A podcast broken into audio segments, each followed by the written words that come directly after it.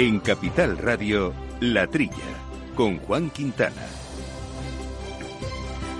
Muy buenos días, gente del campo, y buenos días, amigos del campo y de sus gentes. Bienvenidos otra semana más a esta hora de agricultura, de ganadería, de alimentación, de asuntos eh, del campo que hacemos en el control técnico con Néstor Betancor.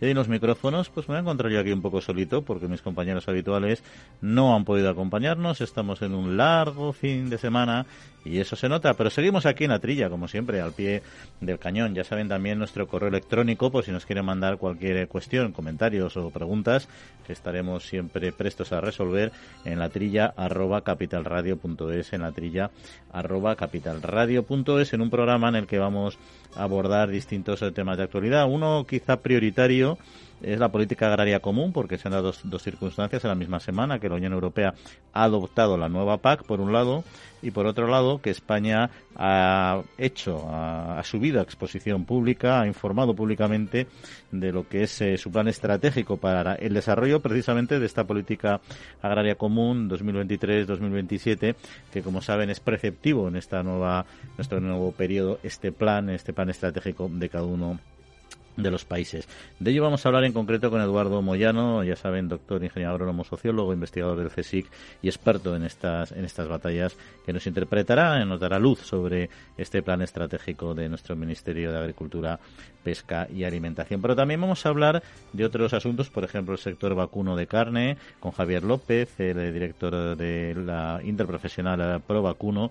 Veremos cómo se encuentra en distintos eh, aspectos de salud, cómo ha sobrellevado la pandemia cuáles son sus perspectivas también para el año próximo, también en cuestiones de sanidad. Y otra cuestión que queremos abordar hoy es más concreta, es un proyecto que se llama Fitodrone, muy interesante, por cierto, ya saben que el uso de los drones está ya cada vez más extendido, también de compleja regulación, por cierto, pero es muy aplicable, está siendo aplicación y seguro que lo puede ser todavía más en nuestro sector primario. Pues precisamente de cómo se pueden aprovechar estos drones, ya no solo para el análisis desde, desde el cielo de, de distintas cualidades o características de los territorios, sino como ah, para realizar ya en concreto labores fitosanitarias, por ejemplo, pues nos va a hablar Mamen Márquez, que es la responsable de buenas prácticas de EPLA y que es eh, coordinadora de este proyecto piloto de este fitodrone. Bueno, temas interesantes y otras cuestiones de actualidad que vamos a ir poco a poco desbrozando en este tiempo que nos queda aquí de radio de campo.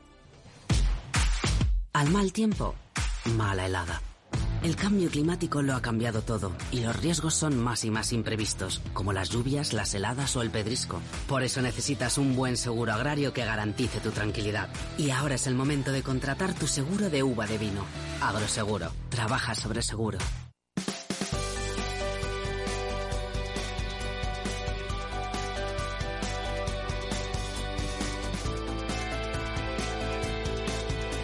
Bueno, pues ya saben que vamos a hablar en unos minutos de este tema con Eduardo Moyano, de la PAC, eh, que ha publicado la Unión Europea, y también, por supuesto, del plan estratégico que ya ha sido hecho público y que está en exposición pública por parte del Ministerio de Agricultura, Pesca y Alimentación.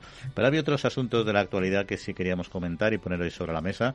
Por ejemplo, la reforma eh, conocida, controvertida y necesaria, reforma de la Ley de Medidas para mejorar el funcionamiento de la cadena alimentaria, que vuelve a revisarse y entre sus novedades pues prohíbe la venta a pérdidas en todos sus eslabones, algo que ha sido demandado, que se intentaba sin esta prohibición expresa que fuera de aplicación y se resolviera en anteriores eh, versiones de esta ley, pero que al final, bueno, pues no ha sido así y ha tenido muchas utilidades, pero esta última no se ha conseguido. Veremos si se consigue. En todo caso, esta nueva reforma ha superado ya su último debate en el Congreso de los Diputados y la Cámara Baja pues ha aceptado prácticamente todas las enmiendas introducidas por sus colegas de la Cámara Alta del Senado, en las que muchas eran básicamente correcciones técnicas para el ministro. Le supone un antes y un después eh, en la regulación de la cadena agroalimentaria. Ha asegurado que la reforma es la más importante que se va a aprobar en esta legislatura en su sector. O sea que han puesto toda la carne en el asador, llevan tiempo trabajando con ello. Eh, plantean un cambio de cultura, quieren lograr esta transparencia en la formación de precios, mayor equilibrio en los escalones, en los eslabones, perdón, y también mejores instrumentos eh, de negociación. ¿no?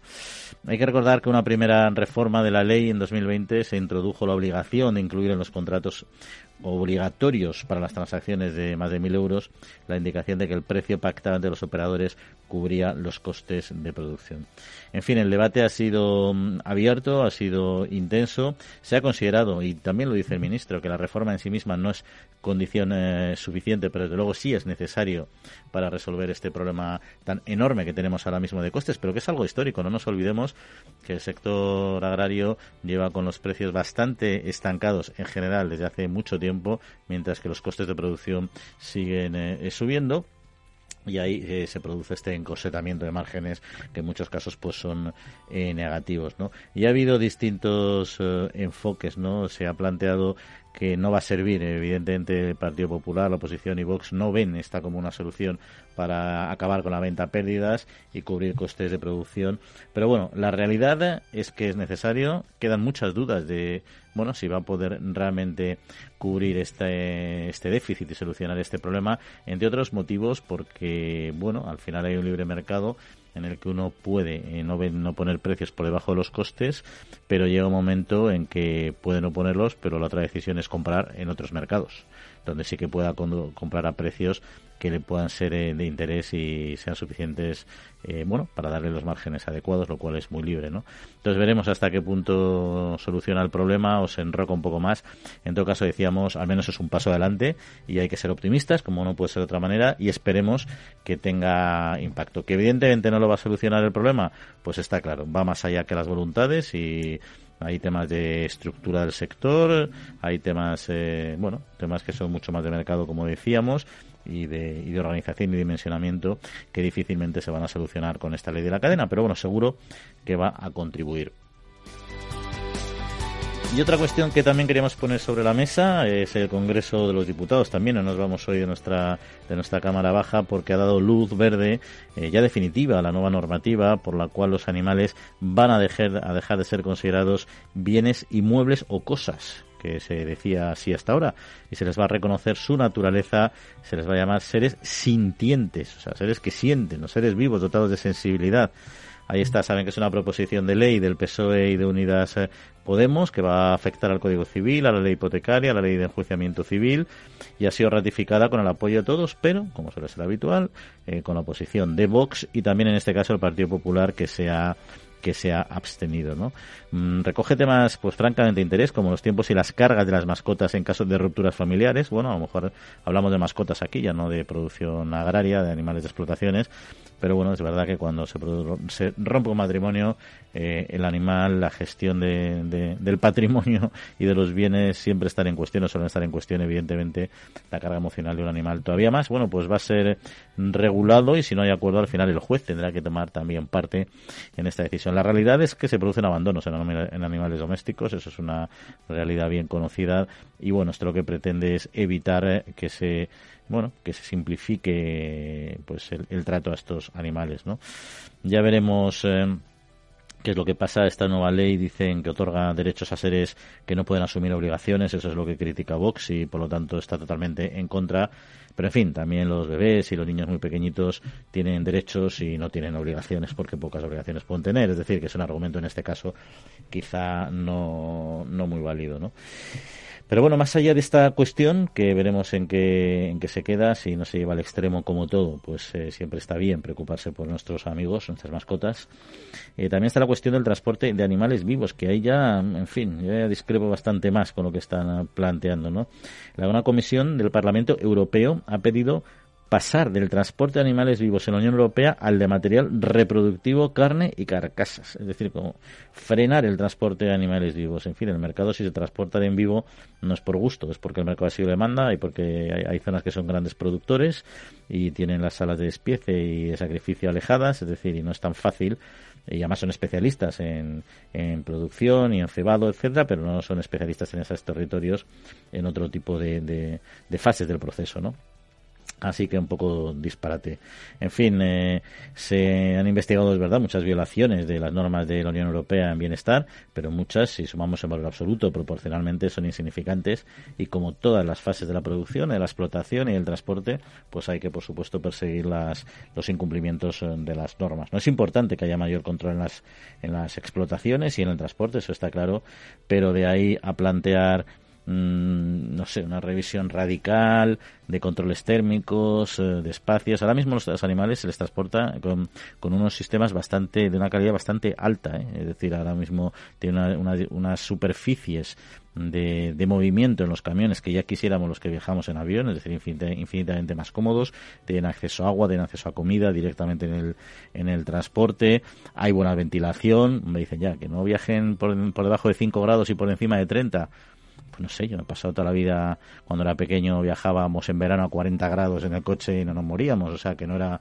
no era un drama, ¿no? Es decir, que tampoco nos podemos exceder en estas normas que al final frivolizan y llevan, llevan al extremo, al extremo estas eh, cuestiones, ¿no? Y bueno, son cuestiones eh, curiosas. También la temperatura, desde luego, me llama la atención. Poner cámaras de televisión, bueno, pues eh, bien. Sobre todo dicen en la carga y en la descarga. Es que aquí se produce una contradicción eh, curiosa que sí me gustaría explicarlo. Y precisamente en la carga y en la descarga es donde los animales sufren más. O sea, donde se produce todo el estrés, las lesiones. No es cuando el animal está en la explotación, no es cuando el animal está cómodamente instalado en el, en el camión, es precisamente cuando sube y cuando baja. Y quienes hayan tratado con animales, y no solo animales que van a sacrificios, sino animales caballos o cualquier otro animal, saben lo complejo que es. Bueno, pues precisamente se les exige unas paradas eh, en, el transporte para mm, que sufran menos, para que vayan más descansados, cuando realmente al hacerles bajar y subir en esas paradas exigidas es cuando realmente sufre más el animal. Con lo cual, por una parte, se obliga a los transportistas a parar y a descargar y cargar animales regularmente. Por otra parte, se pretende que, que no sufra el animal en la carga y en la descarga, lo cual ya es de por sí imposible. Van a sufrir mucho más que estando ya bien acomodados.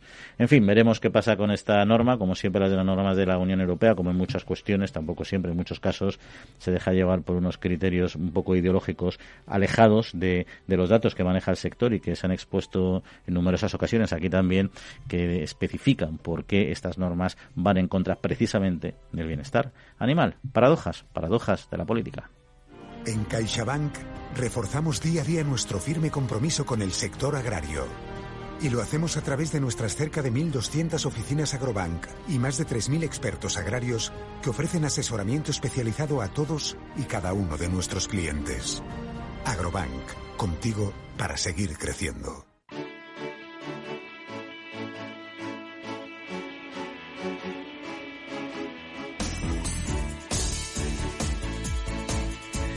Pues lo decíamos al principio del programa, la Unión Europea adoptó este jueves la nueva política agrícola eh, común que regulará el campo europeo entre el 2023 y el 2027. Más acciones en favor del medio ambiente. La PAC contará con un presupuesto de 386.000 millones de euros, de los que 47.724 serán para nuestro país. Y entre las novedades, pues apoyo más específico para las pequeñas explotaciones, permitirá más flexibilidad a los países a la hora de adaptar medidas eh, a las condiciones locales. Y una de las grandes novedades serán precisamente los planes estratégicos nacionales que permitirán a los países adoptar las disposiciones de la PAC, a adaptarlas a sus necesidades y diseñar al final el reparto de las ayudas. Y precisamente España ha puesto la información pública desde este martes y hasta el 4 de febrero su plan estratégico para, para la PAC, para, para la PAC en este periodo que decíamos 2023-2027. En fin, una guía aún pendiente de posibles modificaciones, pero que ya se como la hoja de ruta para conseguir esta agricultura y esta PAC más verde, la PAC más verde eh, de la historia. Bueno, quien se la quiera leer, son 219 eh, páginas eh, que tienen en la web del Ministerio de Agricultura pesca y alimentación y les le pueden añadir si quieren todavía dedicarle más profundidad 1300 páginas de su estudio ambiental estratégico. Ahí es nada. Bueno pues este tema estas 1300 páginas yo les reconozco que no me las he leído tampoco las 219 todavía aunque me leeré buena parte de ellas pero quien seguro que conoce mucho mejor que yo este tema es un compañero nuestro habitual en el programa y en especialista es Eduardo Moyano que es eh, doctor ingeniero agrónomo sociólogo e investigador del CSIC. Eduardo bienvenido nuevamente aquí a la trilla Hola, buenos días, Juan. Encantado de estar con vosotros. Bueno, yo no sé si habrás tenido tiempo suficiente para leer de estos, estos libros gordos de Petete que decíamos anteriormente, pero ¿cómo valoras eh, este plan estratégico del gobierno español con respecto a la, a la PAC? ¿Responde a lo que se esperaba? Bueno, lo primero decirte que sí, he tenido ocasión de leerlo, pero, pero no en, en estas 48 horas, sino que había hecho un seguimiento previo porque había participado también en algunos grupos previos, ¿no? De, debate y discusión sobre borradores y esas cosas. En fin, que no me pilla de nuevas. Eh, una valoración inicial es que es importante, importante para España, que este plan estratégico nacional esté terminado a tiempo para que pueda entregarse la Unión Europea y, negociarse con la Comisión antes de final de año. Y eso es un objetivo que se ha cumplido porque era un, proceso muy complejo de muchas negociaciones internas y por fin tenemos un documento que está ahora en fase de audiencia pública, de alegaciones públicas durante un mes y, como he dicho, se presentará en tiempo y forma ante la Comisión Europea y abrirá un proceso de negociación entre el, Ministerio de Agricultura español y la Comisión en los primeros meses del año 2022. Con lo cual, la primera valoración es el hecho de que existe el plan estratégico, es importante. Eh, la segunda valoración, pues, es que por, por primera vez en toda la historia de la política agrícola común se le da a los Estados miembros la posibilidad de eh, elaborar su propia política agraria nacional, que es en el fondo lo que pretende el plan estratégico. en reformas de la PAC anteriores, lo que había ocurrido era simplemente que eh, se decidía la política agraria común a nivel de Bruselas, se establecía una serie de objetivos, una serie de mecanismos, de programas, y se asignaba unos recursos para que los Estados miembros lo aplicaran prácticamente sin margen de maniobra alguno para ah, implementarlo en su país, salvo en, el caso del segundo pilar y concretamente en el plan de, desarrollo rural. En este caso lo que se hace es que todo el paquete de la política agraria común se da a los Estados miembros con una dotación presupuestaria, en, el caso español, de 47.000 millones de euros para todo este periodo eh, plurianual y con simplemente con unas orientaciones de nueve objetivos específicos, pero con margen suficiente para que cada Estado miembro elabore su propia política agraria. Con lo cual, ese es el significado del Plan Estratégico Nacional, que España por primera vez va a ser, eh, diríamos, protagonista y al mismo tiempo responsable del buen uso que se le haga a los recursos procedentes de la Unión Europea. O sea que, por eh, así decirlo, eh, en cuanto al fondo de la PACA va a ser, sigue siendo europea, ¿y es una cuestión económica o eso es mucho simplificar en cómo se hace la distribución de los fondos entre los distintos objetivos? Eh, bueno, la, Unión Europea lo único que ha establecido son esos nueve objetivos específicos, que no voy ahora a desglosarlos, pero incluye desde pues, competitividad hasta el tema de la transición ecológica, lucha contra el cambio climático, erosión de suelos y una serie de, objetivos muy genéricos que luego los Estados miembros tienen, en este caso España, eh, autonomía suficiente para eh, concretarlo en acciones específicas eh, a través de su plan estratégico. Eh, lo que va a haber luego es una negociación entre el Ministerio de Agricultura y la Comisión Europea para ver si las acciones que se han incluido en este plan estratégico nacional responden o no a los nueve eh, objetivos específicos. Más allá de eso, la Unión Europea no entra en cómo se distribuya los 47.000 millones de euros, más allá de que hay un porcentaje que tiene que ir al primer pilar, porque ese es 100% de financiación de la Unión Europea con cargo al FEAGA y luego el segundo pilar que, como sabemos, es cofinanciado entre los Estados miembros y la Unión Europea a través del FEADER. Más allá de esa distribución de fondos, eh, no hay otras restricciones. Luego España es un país muy regionalizado, obviamente la, en este caso la política final, el plan estratégico es ministerial. Eh, ¿Hasta qué punto luego se va a poder aterrizar eso con tu experiencia en los procesos previos que has estado? Eh, ¿Las comunidades autónomas van a estar implicadas también en, el, en la consolidación de este plan estratégico? Bueno, yo creo que va a ser posible porque el proceso previo de elaboración del plan, que ha durado más de dos años, ha, estado con una participación directa de las comunidades autónomas. Ha sido un proceso de abajo arriba. No es un plan que ha elaborado el equipo técnico del Ministerio desde arriba y ahora para aplicarlo a las comunidades autónomas. No, ha sido al revés. Ha sido un proceso muy abierto de negociación con todas las comunidades autónomas y también con los propios sectores, organizaciones profesionales agrarias, organizaciones sectoriales, cooperativas, con lo cual ha sido un proceso muy de abajo arriba lo que se recoge en el Plan Estratégico Nacional es realmente las aportaciones que se han hecho de todas las, comunidades autónomas en particular. La novedad respecto a otros años es que, así como en el segundo pilar teníamos 17 planes de desarrollo rural, Ahora lo que tenemos es un solo plan de desarrollo rural incorporado al plan estratégico. ¿eh? Y en ese sentido se puede decir que hay una, ha habido una coordinación previa y todas las comunidades autónomas han tenido ocasión para incorporar sus aportaciones, buscando luego el Ministerio pues ese denominador común que permita que permita que la Comisión Europea lo apruebe, porque realmente es la Comisión Europea la que aprueba el plan estratégico.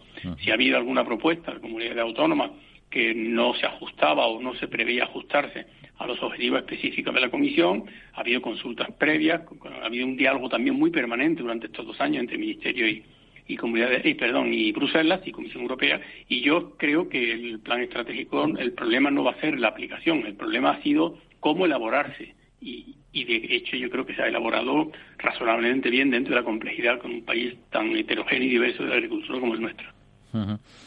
¿Y cuáles son, en tu opinión, cuáles son los aspectos más diferenciales, más innovadores en positivo, evidentemente, de este plan estratégico, esta política respecto al periodo, al periodo anterior?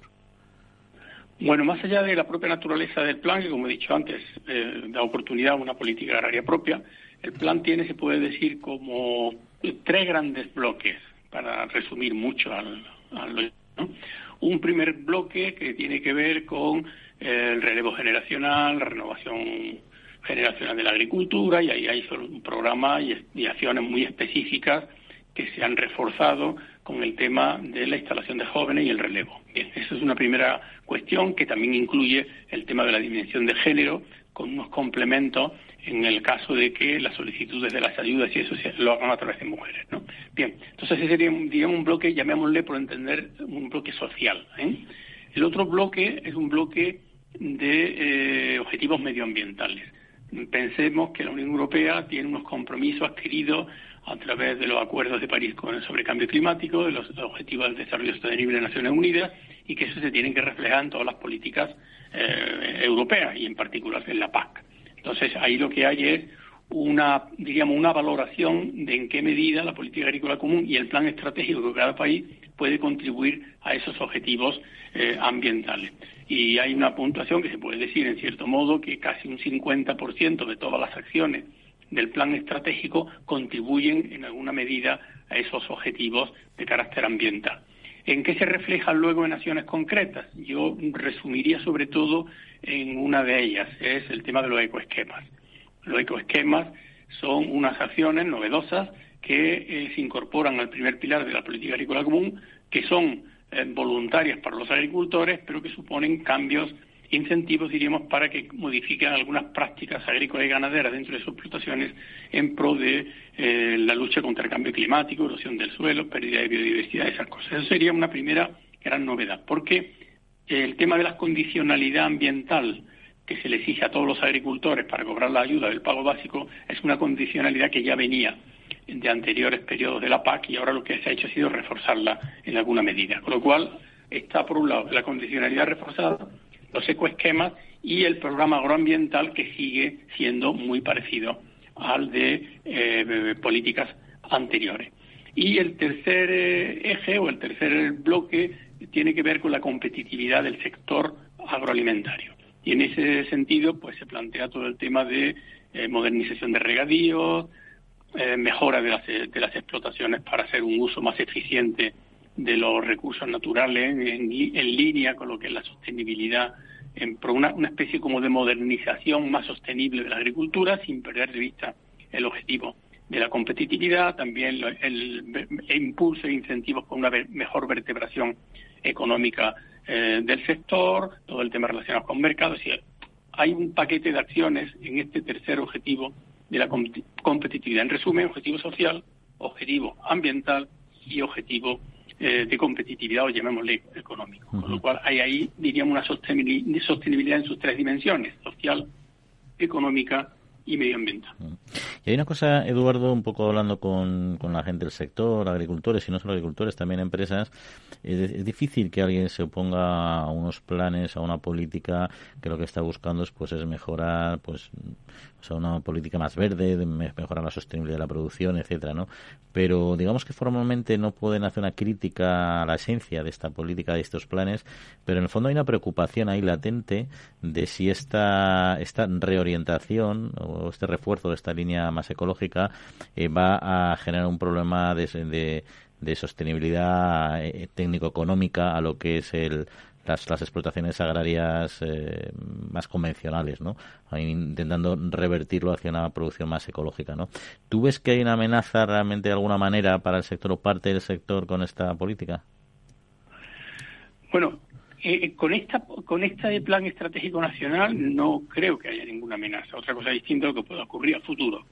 Eh, a futuro se cierne, como sabemos, todo el tema del Pacto Verde Europeo, de la estrategia biodiversidad de la, de la granja a la mesa, las dos estrategias, que se plantean una serie de objetivos de reducción del tema del uso de fertilizantes, de productos fitosanitarios, etcétera. Pero ese, ese pacto verde europeo no se cierne sobre esta política agrícola común que comienza en el 2023, pero sí está, sí está, diríamos, eh, volando en el entorno de la Unión Europea como un discurso que puede plasmarse luego en exigencias de cara a las reformas de esta reforma.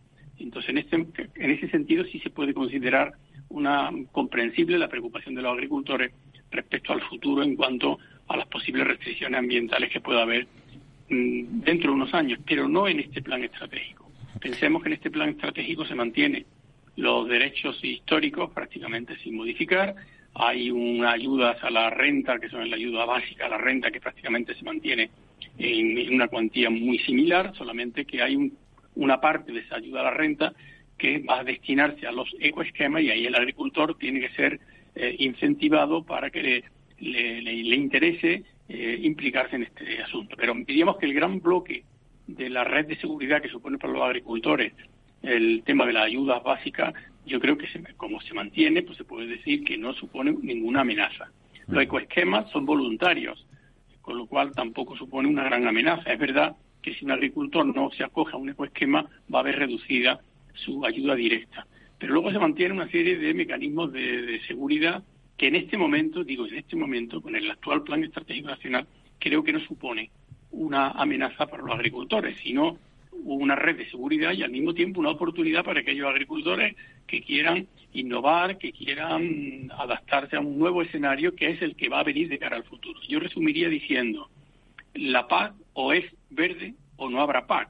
Pensemos que hay países de la Unión Europea que tienen una gran sensibilidad sobre los temas ambientales y que eh, quiere que la futura PAC no está ya, sino la futura PAC sea cada vez más verde. Y eso pues supone pues decir o hay PAC verde o no hay PAC. Hmm.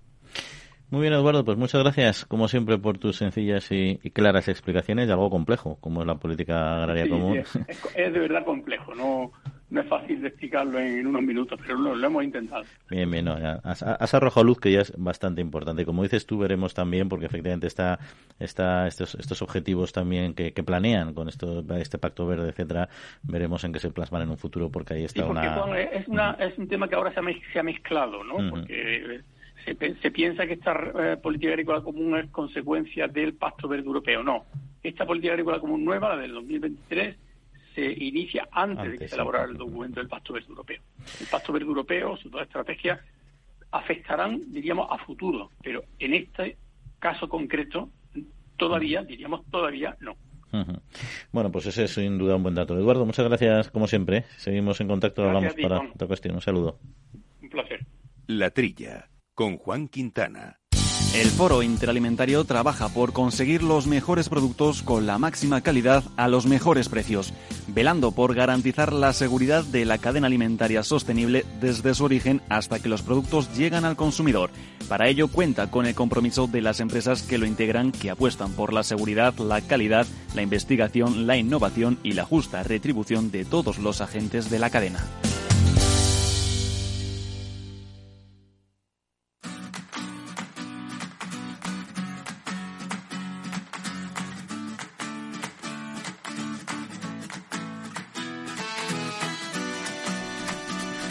Bueno, pues seguimos recordando otros temas de actualidad en un formato más breve, como por ejemplo con el objetivo de exponer la situación real de la carne de cerdo en nuestro país. En representantes del sector, expertos en nutrición y tecnólogos alimentarios han charlado con estudiantes de veterinaria y ciencia y tecnología de los alimentos de la Universidad Complutense de Madrid un espacio para el debate y puesta en común de conocimientos desde el respeto en el que los estudiantes han descubierto la parte del sector porcino que no se ve y entre los temas de debate se han tratado también las verdades del modelo de producción, las fake news que circulan por la red, además de debatir con expertos en un entorno estudiantil sobre estos asuntos vinculados a nuestro porcino de capa blanca.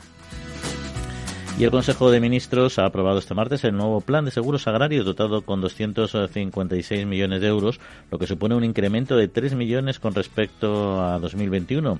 A propuesta del Ministerio de Agricultura, Pesca y Alimentación, el Gobierno ha dado su aprobación al plan número 43 de seguros agrarios combinados que se va a iniciar a lo largo del año 2022. Y entre las nuevas medidas de apoyo al asegurado que se incorporan está, por ejemplo, la creación de una subvención adicional para las pólizas de explotaciones de titularidad compartida con el fin de favorecer la igualdad entre hombres y mujeres en el campo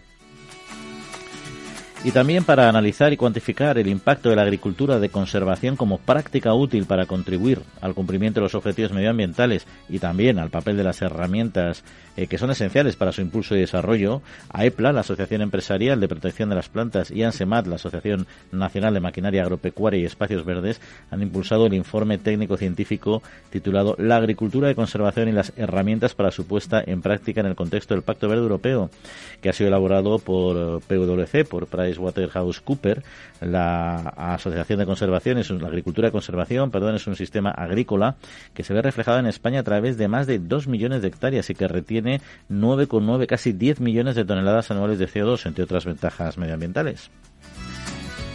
Y la incorporación de jóvenes a la agricultura debe ser una cuestión de Estado. Esa fue la rotunda conclusión a la que se llegó en el webinar de que Capital Radio organizó en colaboración con Sigfito. En el debate intervinieron Rocío Pastor, directora general de Sigfito, Ismael Navarro, agricultor, Clara Aguilera, diputada en el Parlamento Europeo por el Grupo Socialista, y Eduardo Moyano, sociólogo, ingeniero agrónomo e investigador del CSIC. Y un mundo rural vivo, sostenible y orgulloso de sus raíces. Eso es lo que, en opinión del comité organizador del concurso de fotografía del mundo rural, demuestran las imágenes ganadoras y finalistas de su edición de este año, que ha contado con más de 600 participantes. El jurado ha estado compuesto por representantes del patronato de la Fundación de Estudios Rurales de UPA y del Foro Interalimentario, entre otros. Y las nuevas tecnologías de mejora vegetal son clave para la consolidación de la producción alimentaria en la Unión Europea, en el marco de los nuevos retos ambientales. Así lo ha afirmado Antonio Villarroel, de ANOVE, Judith Martín, del Ministerio de Agricultura, Pesca y Alimentación, y Pedro Gallardo, de ALAS, en el webinar organizado conjuntamente también con Capital Radio y la Asociación Nacional de Obtentores Vegetales. También destacaron la necesidad de, la mano, de ir de la mano de la ciencia y saber explicarlo y comunicarlo adecuadamente. Y finalizamos porque un año más se celebra el 5 de diciembre el Día Mundial del Suelo y los expertos e instituciones internacionales apuestan por técnicas conservacionistas que cuiden el suelo y lo protejan de la erosión, como es la agricultura de conservación. Según la FAO, la erosión del suelo provocará una reducción de la producción de alimentos del 10% en 2050 y una pérdida de más de 37.000 millones de toneladas de suelo. La agricultura de conservación evita así hasta el 90% de la erosión respecto a los sistemas de convencional y en torno al 60% respecto a los sistemas de mínimo laboreo.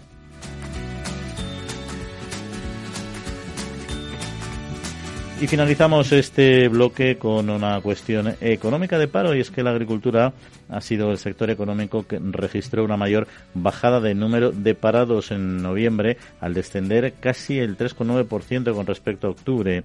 En, eh, definitiva, en agricultura el número de parados sumó 150.116 personas y fue menos eh, que en 2020 en el mismo mes. En concreto, en 18,17% menos, lo cual es un dato bastante eh, significativo. Bueno, estas son algunas eh, de las cuestiones eh, que hemos comentado. En definitiva, ya verán que seguimos o ven que estamos centrados en cosas muy similares que son las que ocupan la actualidad de nuestro sector, como es ese pacto verde que mencionábamos anteriormente, como los distintos sectores se, esfuerzan por llegar a, consensuar una solución tecnológica también y no solo política para avanzar. buen dato lo que nos ha dado Eduardo Moyano de que la PAC no, no, no persigue estos objetivos de Mm, ecologización eh, de la agricultura, que son buenos. Es bueno que haya agricultura ecológica, agricultura diversa, agricultura convencional, agricultura biotecnológica, ¿no? Y ahí seguimos eh, dando pasos em, en esta línea. En todo caso, estaremos eh, pendientes porque las tecnologías siempre van a ser clave para avanzar. El Foro Interalimentario es una asociación sin ánimo de lucro que agrupa empresas punteras del sector agroalimentario que trabajan con más de 22.000 pymes y productores primarios. Las empresas del foro sustentan más de 90.000 puestos de trabajo y destinaron casi 200 millones de euros a actividades de investigación e innovación y al desarrollo de nuevos sistemas de producción alimentaria.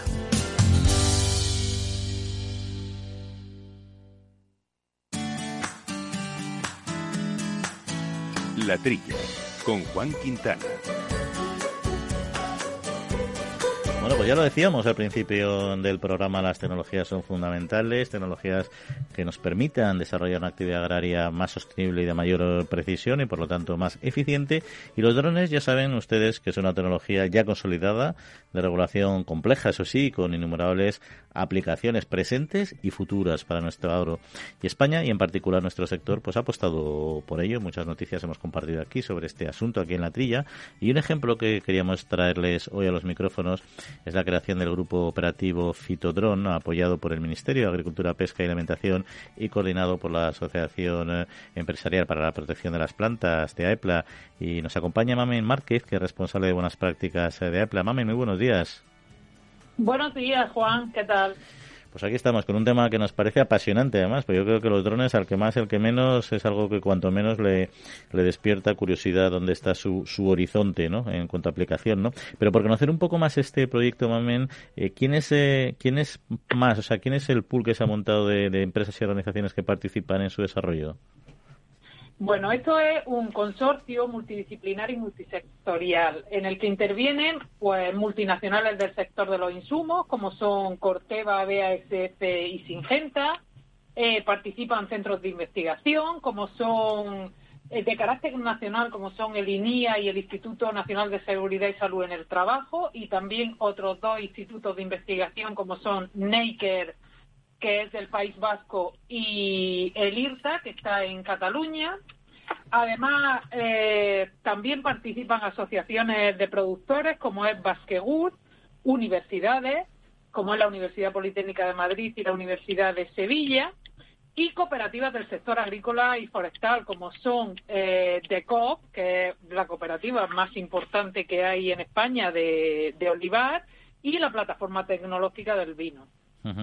Y cuando hemos hablado en otras ocasiones ah, nosotros... Ah, perdón, perdona Juan, que se me olvidaba que también tenemos un representado a los ingenieros agrónomos por medio del Colegio Oficial de Ingenieros Agrónomos de Centro y Canarias. Ahí está, muy bien, ese colectivo que no se nos olvide, que no se nos olvide. Para los que somos agrónomos siempre hay que protegerlo. Fenomenal. No, pues aparte hemos hablado aquí en este programa en otras ocasiones, bueno, de, ejemplos de aplicación de drones, pues como con sensores para ver características físicas del suelo, incluso de las plantas en los viñedos, etcétera. En este caso concreto, eh, ¿cuáles son los objetivos de este, de este proyecto? Pues vamos a ver, el objetivo del proyecto del grupo operativo es impulsar el uso de los vehículos aéreos no tripulados como una herramienta segura para realizar las aplicaciones de productos fitosanitarios y que sea eficaz y capaz de minimizar el impacto que tienen las aplicaciones aéreas y terrestres convencionales. Eh, ¿Cómo se va a hacer? Pues se va a hacer una evaluación de los datos relativos a la seguridad del operario y la operación, a la calidad de la aplicación, la eficacia, residuos, exposición de las personas, aguas superficiales y del medio ambiente.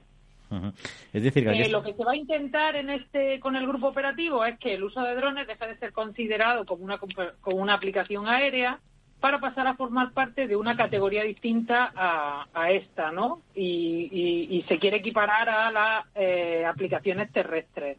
Esa es la comparativa que se va a hacer.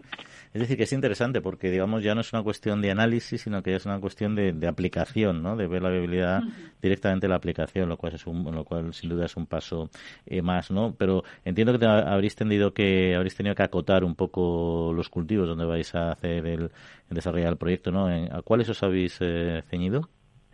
Bueno, pues mm, eh, como has visto por los miembros que participan en el, en el grupo operativo, pues vamos a se van a ensayar eh, el olivo, ya que tenemos ahí a Biclop y además que el olivo es un bueno un cultivo muy representativo en la geografía española. Eh, se va también a se van también a hacer ensayos en viña otro cultivo muy importante para España. Y además, eh, como tenemos representación del entorno forestal con Basquegur, pues también se van a hacer ensayos en pino. Además, eh, estos son los ensayos que se van a hacer en el grupo operativo, pero en paralelo hay ya ensayos realizados tanto por la Consejería de, Agricultura de Andalucía como por la Consejería de Agricultura de la Generalitat de Cataluña. Hay ensayos ya previos realizados en arroz. Entonces, los datos que se han obtenido de estos ensayos en arroz, pues bueno, pues van a servir también para acotar los ensayos que se van a hacer en, en estos cultivos que se van a hacer mm. en el grupo operativo. Y ya para, para mm, cerrar un poco esta información casi eh, cuantitativa y descriptiva del proyecto, eh, ¿cuánto prevén eh, que pueda durar su desarrollo para ya llegar a tener unas conclusiones bueno que sean sólidas y, y qué presupuesto y cómo se financia?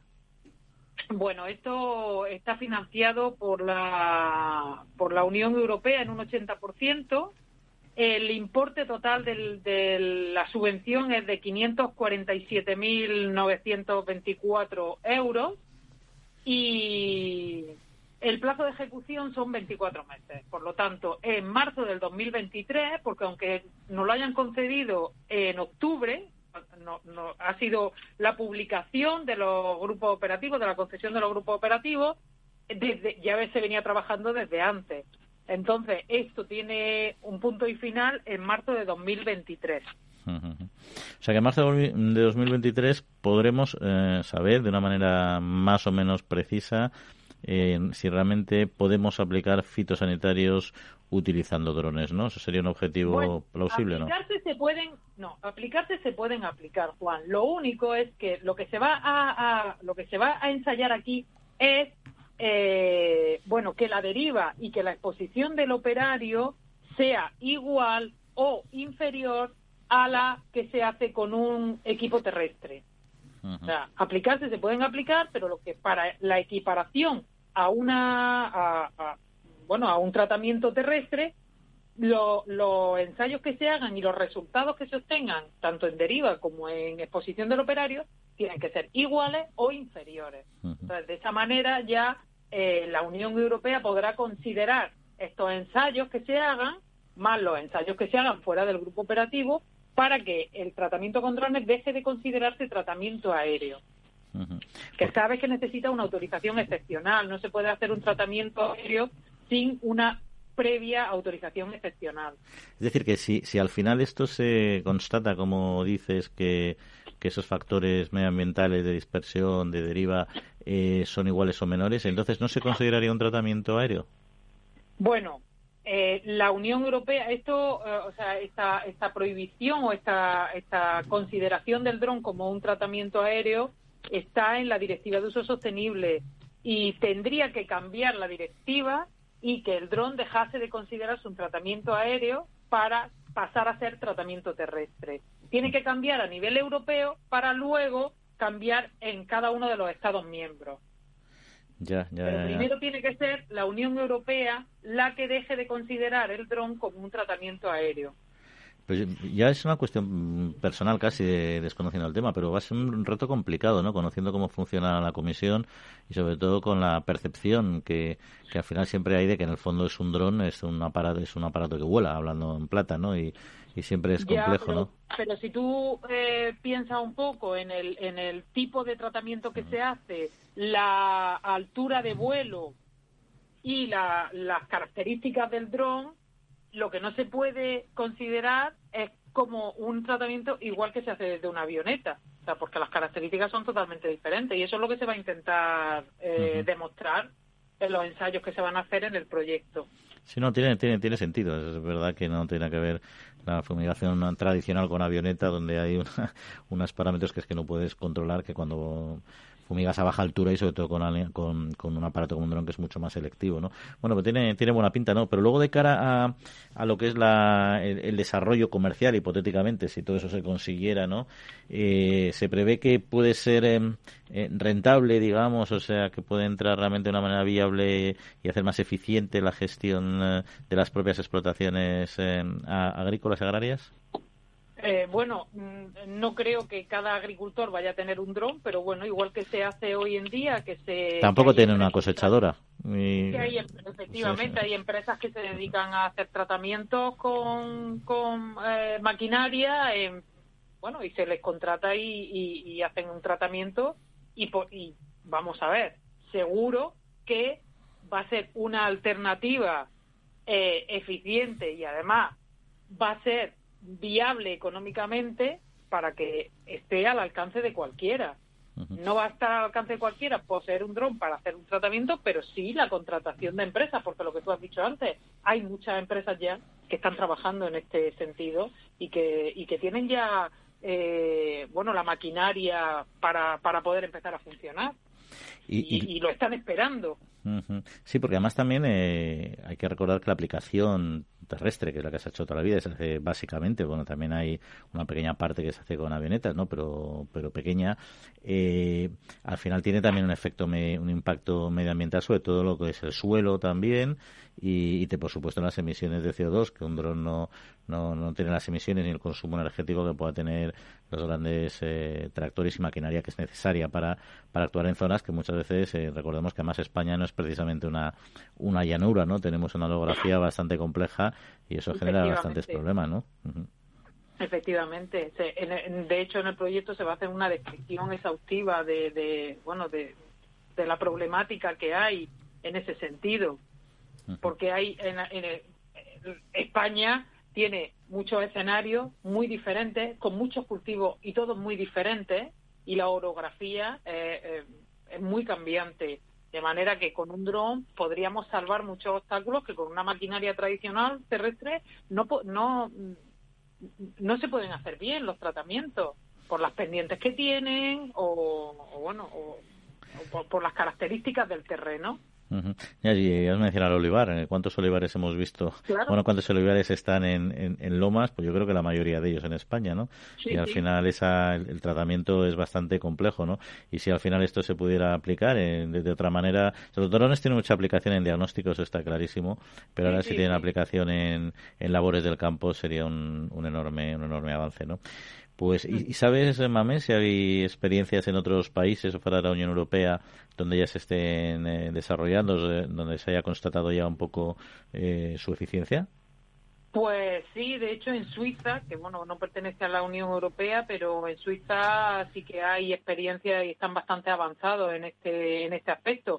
El tema es que como en Europa está prohibido el uso de drones para aplicaciones con fitosanitarios por considerarse mm, tratamiento aéreo, lo que se puede estar haciendo en el resto de Estados miembros pueden ser ensayos del tipo que estamos haciendo nosotros. No sé si a través del grupo operativo o a través de, bueno de, otro tipo de consorcios. Pero lo que sí es cierto es que un país como Suiza sí que sí que sí que lo tiene autorizado el uso de drones para hacer tratamientos fitosanitarios. Con lo cual, bueno, pues ya hay un avance de referencia en, otros sitios. Bueno, pues ahí está el proyecto Fitodron, francamente interesante, eh, coordinado por AEPLA y que nos lo ha acercado aquí a los micrófonos de la TRIA en Capital Radio, Mamen Márquez, la responsable precisamente de buenas prácticas de esta asociación eh, empresarial para la protección de las plantas. Mamen, pues muchísimas gracias por las explicaciones y hasta otra ocasión. Que tengáis mucho éxito con este proyecto. Pues muchas gracias, Juan. Seguramente seguiremos hablando de esto durante estos dos años que va a durar el proyecto. Contamos con ello. Haremos un buen seguimiento del tema, que es interesante. Un saludo. Venga, muchas gracias. Buenos días.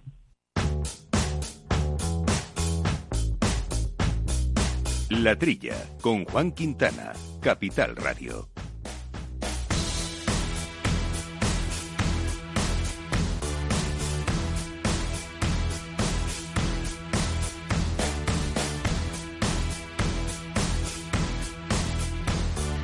Bueno, pues ya decíamos, eh, vamos a hoy a centrar mucho el tiro en lo que es el sector del vacuno de carne, en muchos aspectos eh, medioambientales, eh, también nutricionales, pero antes que nada, como siempre, una fotografía que nos haga entender mejor de qué estamos hablando desde una perspectiva también socioeconómica con Javier López, que es el director de la interprofesional de Provacuno. Javier, muy buenos días. Javier, no sé si me escuchas. Perfectamente, ¿me oyes tú? Ah, ahora sí, ahora sí. Ya sabes que a veces hemos tenido conflictos entre nuestras conexiones, que nuestros oyentes no saben que un día te estuve llamando al teléfono y me salió un señor que no, que no eras tú, o eso creo yo, tú me dijiste que no eras tú, desde luego. y no había manera de, no había manera de en ese mismo número de teléfono conseguir hablar contigo y estaba confirmado que era el que marcábamos, ¿no? O sea, los duendecillos eh, telemáticos que a veces sorprenden. Pero bueno, bueno, me alegro que esta vez nos respeten. Oye, no, Javier, pues ya dejando bromas aparte, hablando de, del sector y para tener una primera fotografía para quien no lo conozca, que además es un sector ahora pues muy mediático, ¿no? ¿Qué representa en nuestra economía y para nuestros empleos, sobre todo también en, zonas rurales? Pues mira, Juan, la verdad es que, que, nuestro sector, eh, bueno, eh, por supuesto, eminentemente rural. O sea, nuestro, nuestra vida, nuestra vida es, es el medio, el medio rural. Eh, el sector supone en torno a 3.000 millones de euros al año eh, que factura el sector productor, eh, algo más, bastante más la, industria, todo lo que es la industria cárnica, y da en torno a 130.000 puestos de trabajo directos. y puedo decir directos porque, porque genera, calculamos casi el doble en todo ese entramado que hace que el sector pueda funcionar y de vida a los pueblos, eh, desde, desde garajes hasta, hasta maquinaria, eh, fábricas de pienso, eh, sanidad veterinaria. toda la actividad ganadera tiene detrás un entramado que, que es absolutamente absolutamente necesario, sobre todo para, para un medio, para un medio rural, para zonas desfavorecidas. Eh, nuestros, hemos hecho algún tipo de, de, análisis y estudio y más del 40% de, de, nuestras de nuestras granjas, de nuestras instalaciones, están en municipios con, con riesgo con riesgo de despoblamiento. Por lo tanto, eh, yo creo que podemos decir y podemos decir de forma muy clara que el sector vacuna carne, yo diría que toda la ganadería es el verdadero eh, mantenedor de un medio rural eh, vivo y sano. sin, sin ganadería, el medio rural desaparece y si desaparece la gente en el medio rural tenemos un problema medioambiental bastante considerable. Por lo tanto, yo creo que, que, esa reflexión es una reflexión de, eh, que debemos tener todos y sobre todo cuando ponemos, eh, cuando oímos ciertas cosas, bueno, pues, pues poner en valor que el medio rural sin la ganadería, desde luego, sería un medio rural probablemente totalmente distinto al que conocemos ahora infinitamente más degradable. Porque además oímos ciertas cosas, como bien dices, en un momento donde yo creo que nuestro sector del vacuno se está posicionándose muy bien, eh, y, el sector de la carne vacuna en concreto española, en los mercados internacionales, ¿no? Desde luego, eh, yo creo que, que, en el sector de la carne de vacuno hemos tenido un antes y un después. Eh, sector lo conoce absolutamente perfectamente. El sector porcino tuvo un antes y un después de la erradicación de la peste porcina. Nosotros hemos tenido un antes y un después de, ser considerados por la OIE, por la Organización Internacional de Epidemiologías, como país con riesgo insignificante eh, de, eh, realmente esto que nos ha hecho, bueno, pues nos ha hecho dar una, una tarjeta de visita una carta de presentación que nos ha provocado la apertura, eh, la apertura progresiva de los mercados internacionales. Eh, desgraciadamente este último año nos ha parado un poquito esa expansión internacional, pero eh, eh, esto es una carrera de fondo. estamos ahí y la verdad es que lo que vemos que, nuestro, que los mercados internacionales que estamos abriendo, Japón, Filipinas, los diferentes países, cuando vemos que nuestra carne entra, entra, se queda y aumenta año tras año. Eso es prueba de la calidad del producto y del interés que tiene por nuestro producto eh, los compradores mm. de, de, todo el mundo. Oye, eh, Javier, una, antes de, continuar, una cosita. Soy un ruido constante, en, no sé si es que estás con cascos o algo así, lo único por si pudiéramos, bueno, pues estar lo más quietos posible para no estropear demasiado. Me, voy a quitar los cascos a ver si soy yo. Pues a ver si esa es la solución, perfecto, vamos a intentarlo así. Sí, yo creo que ha desaparecido, sí, sí, ha desaparecido el ruido, así que genial. Pues, pues continuamos. continuamos después de este ajuste eh, tecnológico. ¿Cómo se encuentra el sector del vacuno en el momento actual? Porque durante la pandemia yo recuerdo que hablábamos que había un desequilibrio en, las canales porque había unas piezas muy demandadas, pero las que lógicamente iban a Canadóreca se, se quedaban ahí sin, sin consumo, ¿no? ¿Cuál es la situación actual del sector? Pues mira, eh, Juan, yo creo que, el sector se va, va, va cambiándose hacia, hacia un cierto equilibrio. Vamos a ver, eh, el año pasado fue un año muy duro, eh, fue un año muy duro en el que el sector, sobre todo el sector productor, eh, lo pasó franca, francamente mal. Este año se ha producido también otro hecho que, nos está poniendo las cosas difíciles, que es el aumento enorme del precio de las materias primas y el precio de los de los piensos, fundamentalmente, que está haciendo que, la gente eh, retraiga las entradas, las entradas de animales. ¿Esto qué, qué, provoca? Bueno, pues provoca el ajuste eh, normal entre oferta, entre oferta y demanda. Eh, lo, ha, pasado el año pasado fatal el sector productor. Eh, este los primeros seis meses, eh, siete meses del año, el sector productor también por ese precio aumento del precio de materias primas lo está pasando mal. Pero todo esto se, se, se alarga en toda la cadena y probablemente la industria cárnica que, ha tenido en función de si, de si su canal prioritario era el consumo en hogares o la restauración, eh, pero la industria cárnica eh, probablemente también tenga dificultades porque evidentemente va a haber menos animales para sacrificar. Eh, la situación de pandemia lo que nos está provocando es un ajuste casi casi obligado y, permitirme la expresión casi casi a gorrazos entre oferta entre oferta y demanda vamos a producir menos, es, es evidente, está claro, y el año pasado eh, se redujo y, y los dos próximos, dos próximos años la producción va, va a disminuir, buscando ese ajuste entre oferta y demanda, y, pero que es absolutamente lógico y necesario para que toda la cadena funcione. Y, otra cuestión, eh, eh, Javier, eh, tema sanitario que suele ser, bueno, que es importante en este sector. ¿Cómo lo ves de cara de cara al futuro? El sector vacuno de carne está trabajando y está muy concienciado con, con, la, con, la, con la sanidad del ganado. realmente, sin sanidad no hay comercio, tú lo sabes perfectamente, y está muy muy concienciado en, en, este en este tema. Realmente mm, yo creo creo de verdad que, que, que la gente está está en una línea cada vez mayor y también un poco viendo la evolución que, que va que va a tener el sector en los próximos años es un sector que, que va a tender a la unión va a tender todavía más a, la unión ya puede ser integraciones, ya puede ser uniones bajo cooperativas, eh, diferentes modelos, pero cada vez va a estar más claro que los productores se van a tener que unir.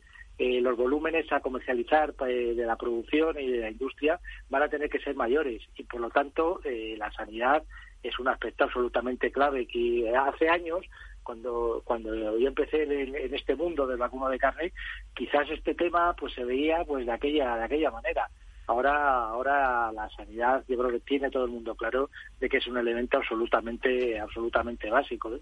absolutamente básico. Javier, pues vamos a continuar eh, la batalla, vamos a continuar el programa, vamos a hablar de uno de los temas que tú ya has puesto sobre la mesa con nuestros siguientes invitados. Muchas gracias, como siempre, por, por estar con nosotros aquí en la trilla. Muchísimas gracias por darme la oportunidad de estar con, todo, con todos vosotros.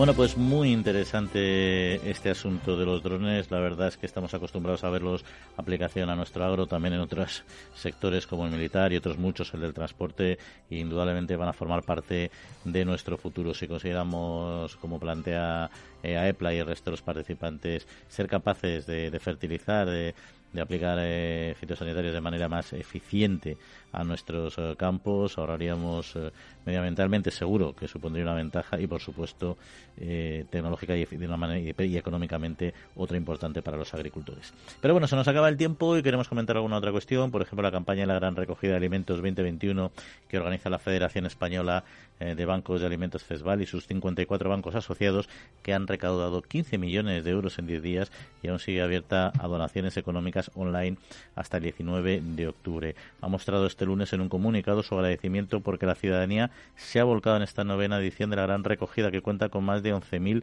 puntos virtuales de alimentos. Ahí está, ahí es nada. Y les recuerdo también que la semana que viene podremos escuchar aquí en la trilla un muy interesante debate tertulia sobre las tecnologías vegetales para el futuro alimentario, coordinado con la Asociación Nacional de Obtentores eh, Vegetales y que va a dar mucha información y mucha de mucho valor sobre lo que representa este sector para el futuro de nuestro campo. Estén atentos porque aquí podrán seguir. Nos despedimos. Agradecemos a Néstor Betancor, el mando del mando de los controles técnicos, a todos ustedes que nos hayan acompañado y como siempre, cuídense y en siete días volvemos a estar con ustedes. Un saludo y que descansen.